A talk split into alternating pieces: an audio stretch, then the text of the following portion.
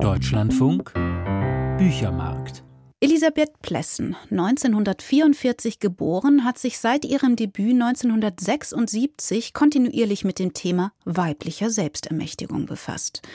Mitteilung an den Adel hieß dieser erste Roman, der der sogenannten Väterliteratur zugerechnet wird. Um weibliche Selbstermächtigung geht es auch in ihrem jüngsten Roman, Die Frau in den Bäumen, in dem die junge Erzählerin Anna zwischen zwei Männern steht. Tanja Lieske. Anna ist Ende 20. Sie hat soeben ihr Studium der Geisteswissenschaften beendet. Nun fährt sie mit ihrem rund drei Jahrzehnte älteren Partner nach Italien. Leo heißt der Mann. Er arbeitet für den Rundfunk in Berlin und er ist offensichtlich wohlhabend. Man reist in einem rot-schwarzen Cabrio, was die Erzählerin an den französischen Autor Stendhal denken lässt, also an dessen Roman Rot und Schwarz. Anna und Leo folgen Goethes Weg über die Alpen.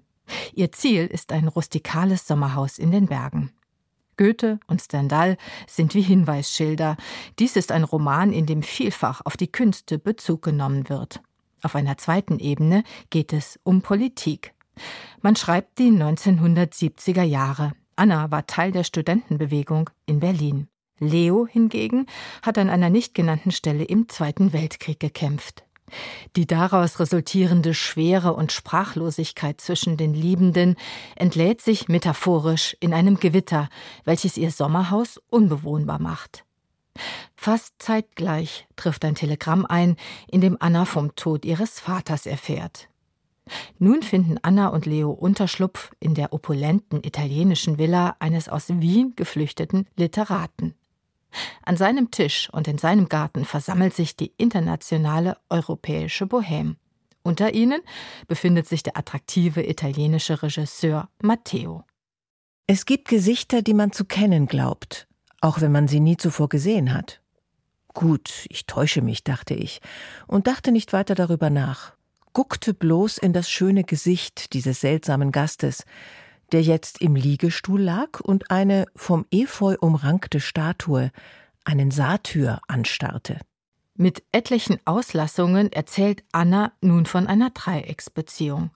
Dabei täuscht sie die üblichen Stationen der Untreue, der Verunsicherung und des Verrats eher an, statt sie auszuerzählen. Elisabeth Plessen verfeinert in Die Frau in den Bäumen ihr Prozedere der biografischen Fiktionalisierung und Fragmentierung, das sie in ihrem früheren Romanschaffen entwickelt hat. Einige Konstanten ihrer eigenen Biografie bleiben erkennbar, insbesondere die der Vaterfigur, von der Anna sich emanzipieren muss. Meinem Vater hatte ich es nicht recht machen können. Er war jetzt tot. Und Leo machte ich es auch nicht recht. Er wollte mich behalten. Ohne mich bist du nichts. In schwachen Momenten glaubte ich ihm das. Die sogenannte Väterliteratur, also die Auseinandersetzung mit den Verbrechen der Weltkriegsgeneration, liegt wie ein Basso continuo unter diesem Roman. Kunstvoll verwebt Elisabeth Plessen dieses Thema mit Motiven eines Künstler- und Bildungsromans.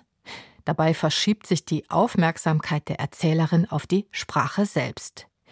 Hinter den Spannungen der Liebesgeschichte geht es nämlich um die Frage, aus welchen Denk- und Sprachfiguren sich ein Bewusstsein konstituiert.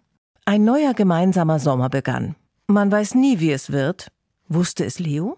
Wollte ich es wissen? Es wird schön, es wird nicht schön, es wird lang, es wird kurz, es wird. Ein Spiel, das, einmal aufgenommen, die Grundlage bildet, frei nach Wittgenstein, für das Handeln und das Denken. Entsprechend spielerisch bricht Anna das Handlungsgerüst auf zugunsten ihrer Reflexionen und Betrachtungen. Das geschieht aus einer nicht näher genannten Gegenwart heraus, die bereits im digitalen Zeitalter zu liegen scheint, sowie in schlanken, rhythmischen Satzperioden. Anna erinnert sich, sie lässt ihr jüngeres Ich zu Wort kommen, sie zitiert zudem aus einem damals geführten Tagebuch. Einen Hauch von Humor bekommt dieser durchaus anspruchsvolle Roman, wenn Anna wiederholt einer alten Frau an einer Bushaltestelle begegnet, bei der es sich um ihr späteres Ich handeln dürfte. Mit Klarsicht weiß die Alte es meistens besser. Dumme Pute, sagte die Alte vom Bushaltehäuschen. Immerhin sagte sie nicht Putain. Du musst von dir absehen, die Welt sehen und dann wieder dich sehen in der Welt. Du musst alles neu anfangen. Und dabei den Mund aufmachen. Wenn Anna am Ende zu Leo zurückkehrt, zeigt sich, dass es nicht um das Ergebnis geht, sondern um den Prozess des Entscheidens selbst. Anna hat sich in ihrem Denken emanzipiert. Ist man mit Elisabeth Plessens Erzählwerk vertraut, so bietet sich hier ein hochprozentiges Destillat aus früheren Romanen. In jedem Fall aber hält man mit Die Frau in den Bäumen ein virtuos erzähltes Stück Autofiktion in den Händen. Tanja Lieske über Elisabeth Plessen, die Frau in den Bäumen. Pieper Verlag, 192 Seiten, 22 Euro.